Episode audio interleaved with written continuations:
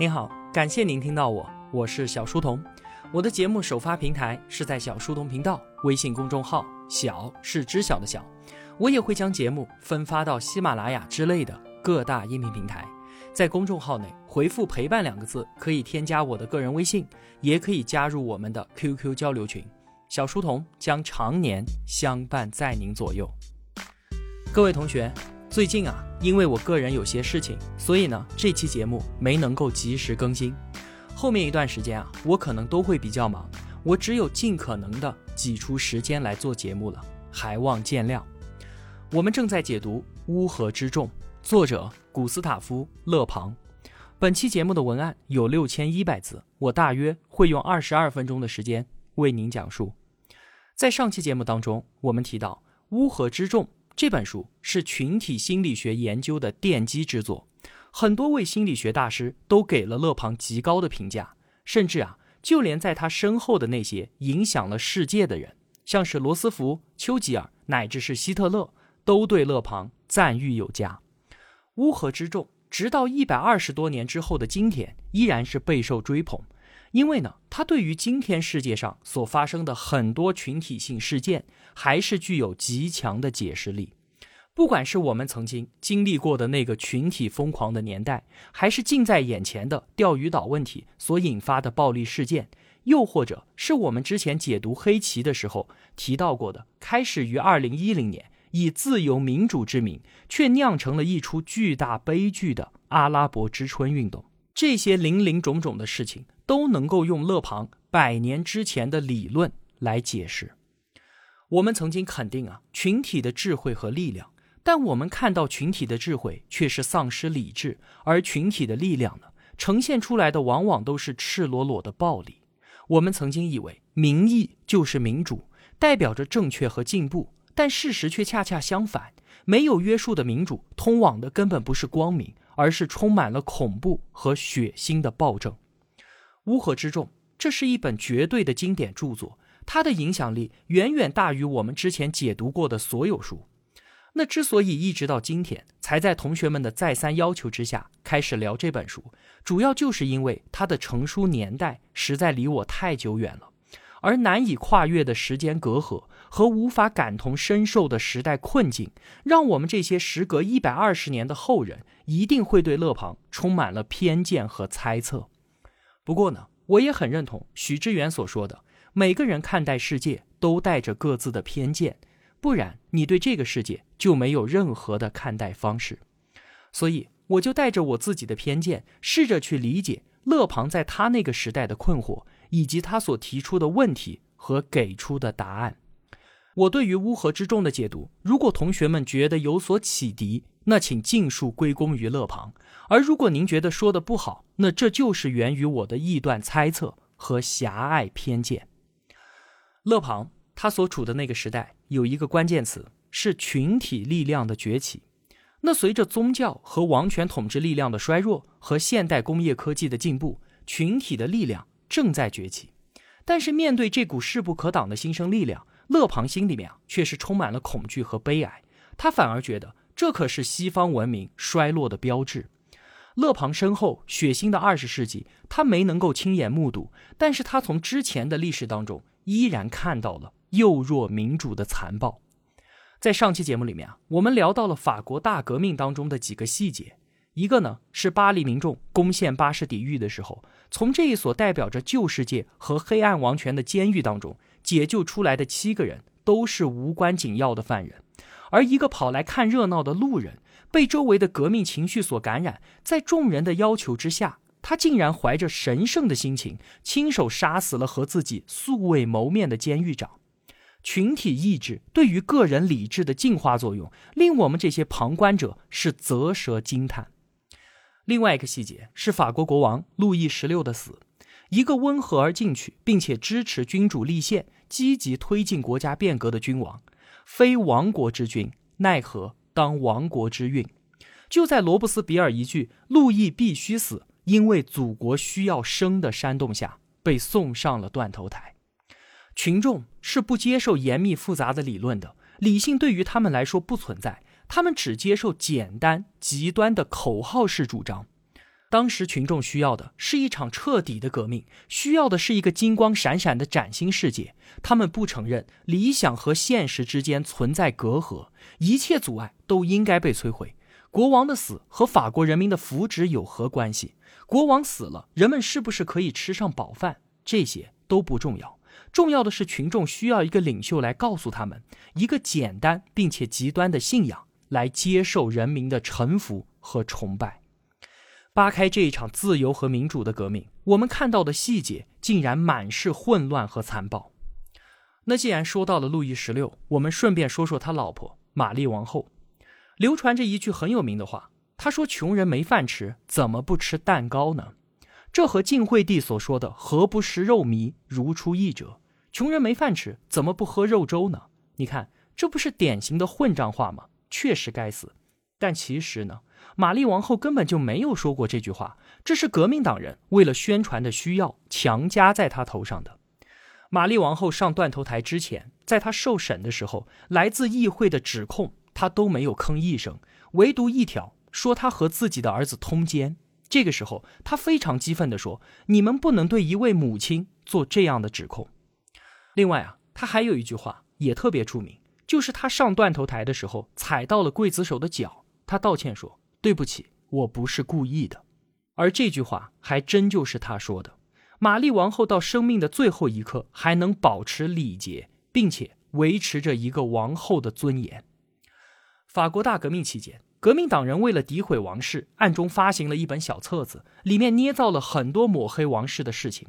法国民众对于路易十六夫妇俩从爱戴到最后的憎恨，很大程度上都要归功于这本小册子。当年。德国纳粹也用所谓的爱国主义来钳制民众的思想，以达到自己的目的。民众在慷慨激昂的演说当中丧失了理智，而那些真正清醒的人呢，却遭受唾弃。就像勒庞所说，群体的感情强烈而且极端，支持很快就会变成崇拜，而厌恶一旦产生，很快就会变成仇恨。我们再来看法国大革命当中的另外一个细节。话说，在一七九二年的八月份，君主立宪派的统治垮台，巴黎爆发了一场无套裤汉革命。无套裤汉什么意思呢？就是当时法国贵族男士啊，流行穿那种紧身的短套裤，膝盖以下呢套上长筒袜，而平民他们是不穿套裤的，穿长裤。所以，无套裤汉革命就是指代没有精英贵族参与的底层民众革命。当时啊，路易十六还没有被处死。在九月二号这一天，传闻说在押的那些保皇党分子要阴谋暴动，于是巴黎的武装群众就袭击了一批从一个监狱转移到另一个监狱的犯人。从此开始之后的四天，武装群众针对囚犯开启了疯狂的杀戮模式，总共有一千两百多人死在了这一场大屠杀当中，而且很多的受害者在死之前是备受折磨，甚至有部分死者被肢解。其中最具代表性的受害者叫做德兰巴拉，是一位公主，她是我们刚才所说的玛丽王后的闺蜜。在九月三号这一天啊，公主被所谓的人民法院判决之后，交给无套裤汉处决。她先是被一剑削在了头上，鲜血迅速溢出，沾满了全身，随后就失去了意识。但是疯狂的革命群众不肯放过她，怎么能够让她这样安静的死去呢？他们把公主从昏迷当中唤醒，扒掉她的衣服，开始羞辱和折磨，要让她尽可能的感受到死亡的痛苦。具体的过程啊，我实在是不想说了。在公主死透了之后，被开膛破肚、大卸八块，甚至有人拿着她的心脏大笑着说：“今晚可以用公主的心脏做晚餐了。”最后，群众用长枪挑着公主的头颅，还专门跑到玛丽王后的牢房窗外游行。现在啊，我们说起这些细节，简直就是令人作呕。最后，我们再把镜头对准雅各宾专政时期，这段时间其实并不长，但是它在人类历史上的烙印实在是太深刻了。一提起法国大革命，我们脑海中想起的画面就是一架架高耸的断头台，而这些就是雅各宾派干的好事儿。话说啊，在国王死后，激起了欧洲第一次反法同盟。与此同时呢，法国内部面临着严重的通货膨胀，粮食价格飞涨，人民是提街好喊。在内忧外患之下，群众再次起义了，推翻了吉伦特派的统治，雅各宾派上台，法国大革命进入到最血腥疯狂的阶段。而站在这一场暴风中心的人，就是罗布斯比尔。这个人啊，当年是出身贫寒，非常渴望改变现实，对于启蒙运动当中的自由、平等、捍卫人权这些思想啊，极为的推崇。所以在大革命一开始的时候，他就投身其中，逐渐的成长为了雅各宾派的领袖。可就是这样一位笃信人权、信仰自由的民主战士，在登顶法国之后，开始以一位暴君的姿态捍卫他心中所谓的民主。当时开启了大规模的纠察反革命运动，颁布了嫌疑人法令。什么意思呢？就是任何有反革命嫌疑的人都可以被定罪。找不到证据怎么办呢？这有什么的？可以根据意识里有罪这一条法案就能够被判刑。再后来，木月法令颁布，所有的案件不需要通过审理了，只要法官做主观推论就可以定罪，然后只要定罪，他就是死罪，只有生与死，这叫什么法律呢？这有何正义可言呢？当时啊，整个法国最忙碌的就是断头台，每天有成百上千的人排着队的被砍掉脑袋，在雅各宾专政的四年当中，至少有七万人死在了断头台上。然而啊，在这些人里面，竟然只有百分之五的人是封建贵族，是当初的革命对象，而其他的人呢，自然都是普通百姓，甚至还有他们昔日的革命战友。当时啊，有一位天才科学家叫做拉瓦锡，他是公认的人类历史上最伟大的化学家，被后世尊称为现代化学之父。当时呢，拉瓦锡也被判处死刑，无数的学者就前来为他求情。你知道当时革命法庭的法官是怎么说的吗？他说：“共和国不需要学者，我们只需要这个国家的正义。”你看，又是一句备受欢呼、极具煽动性的屁话。拉瓦锡就死在了这个所谓的正义之下。有人就说，砍掉拉瓦锡的头只要一眨眼的功夫，可是法国再用一百年都长不出这样一颗脑袋了。而昔日的革命战友。比方说，吉伦特派也遭到屠杀。罗兰夫人很有名吧？吉伦特派当中的一个重要政治人物。他在断头台之前讲了一句必将流传千古的话。我们在之前的节目中也提到过。他说：“自由多少罪恶假汝之名而行。”杀到最后啊，罗伯斯比尔连自己身边的同事都不放过了。当时雅各宾派有一位领袖叫做丹东。那个著名的演说：“想要战胜敌人，我们必须勇敢、勇敢再勇敢，这样法国才能得救。”这句话就是出自他。他是党派当中的宽容派，他觉得杀的人实在是太多了，很多人都是无辜的。他极力反对罗伯斯比尔的做法，反对把恐怖不断的扩大。结果呢，罗伯斯比尔说：“没有人是无辜的。既然你的革命意志不坚决，那你也去死吧。”在丹东被捕之前。他还怒斥让他逃跑的人，他说：“你让我走，难道让我把自己的祖国放在鞋底下带走吗？”最后，他被以颠覆国家罪送上了断头台。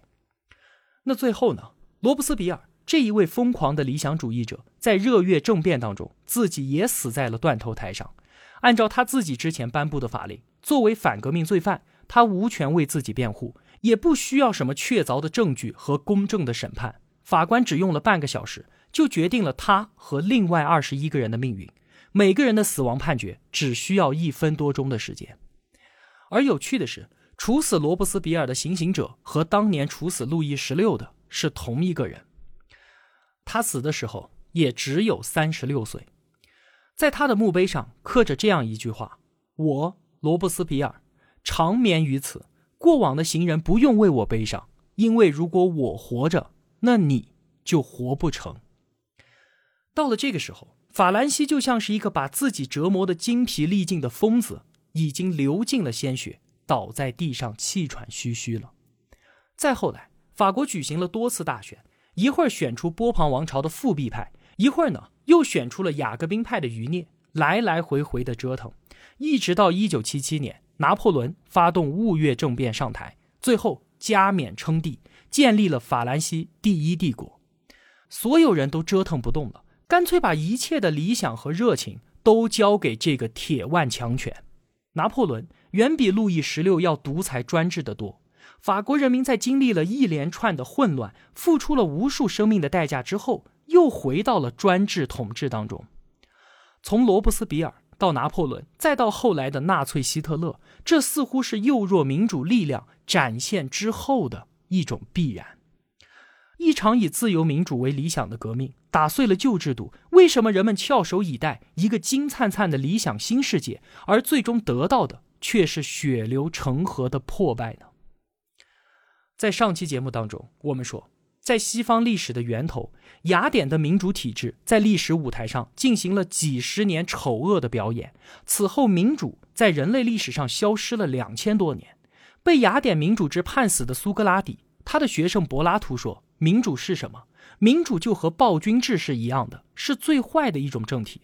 后来亚里士多德也说，如果是一个暴君，我们还能够起身推翻他；而如果是遍地的暴民，我们该怎么办呢？我们一再提到启蒙运动，似乎近代的民主思想就是从这里而来。但是当时的那些大思想家，孟德斯鸠、伏尔泰、卢梭这些人，他们确实反对封建专制，但是他们主张的。那个叫做君主立宪制，虽然他们强调自由、平等、天赋人权以及主权在民，但可并没有说过要搞民主政体。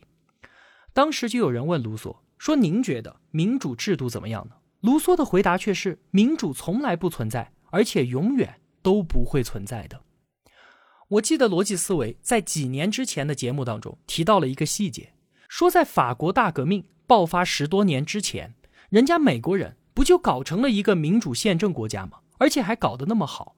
但是啊，在当时美国人的逻辑里面，他们搞宪政的时候，那可是在提防着民主的。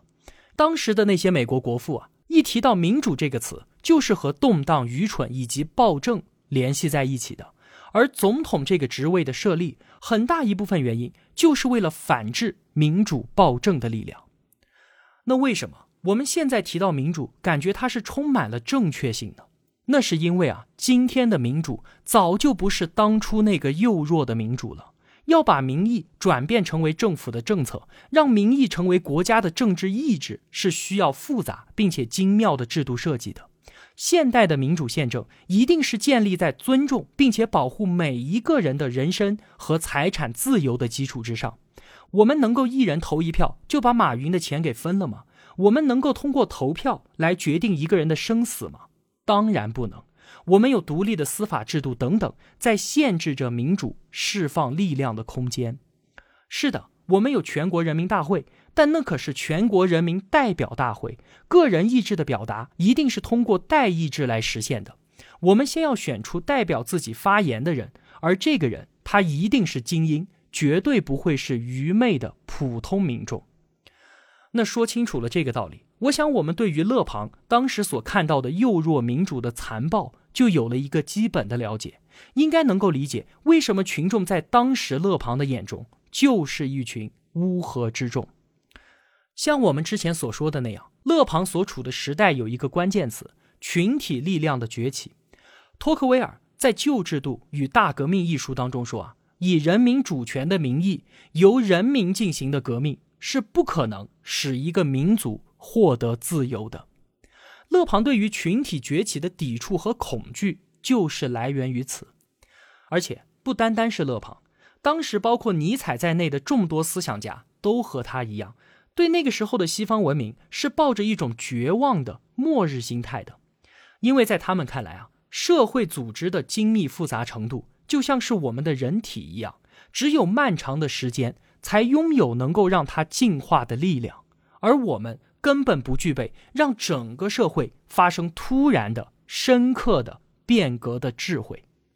如果说我们采用激进的态度，用理想主义的信念绘制蓝图，企图对整个社会实施彻底的重塑，那就像法国大革命一样，群众打碎一切，渴望一次性建立一个崭新的世界，而结果只会造成文明的急速衰退。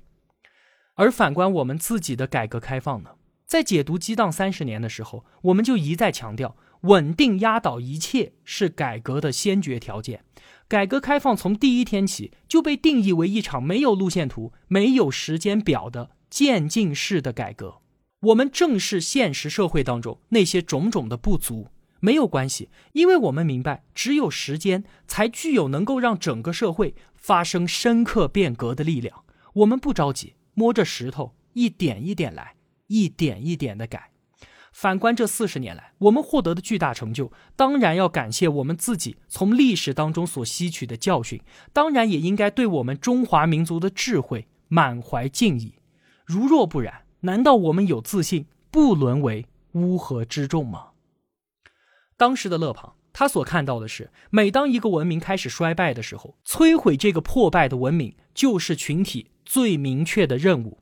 当一个文明对于民众失去足够影响力的时候，它的结果就是被那些无意识的群众粗暴的肢解。他们就像是细菌一样的，所做的事情就是加速尸体的腐化和分解。当文明大厦千疮百孔的时候，让它轰然倒塌的一定是群众。只有在这个时候，群体的真正作用才会显现出来，而人数的多少也就成为了唯一的法则。勒庞面对当时群体力量的崛起，所以他的发问就是：我们的文明也会如此吗？好了，说到这里啊，我们用了两期节目。援引法国大革命当中的历史细节，去感受勒庞身处那个时代的困惑。我想啊，有这两期节目的铺垫，我们应该更加容易的理解后面我们要说的那些勒庞的种种观点。后面的节目，我就会为您翻开书本，转述乌合之众当中的理论。好了，今天啊，就和您分享这么多了。如果我有帮助到您，也希望您愿意帮助我。一个人能够走多远，关键在于与谁同行。我用跨越山海的一路相伴，希望得到您用金钱的称赞。我是小书童，我在小书童频道与您不见不散。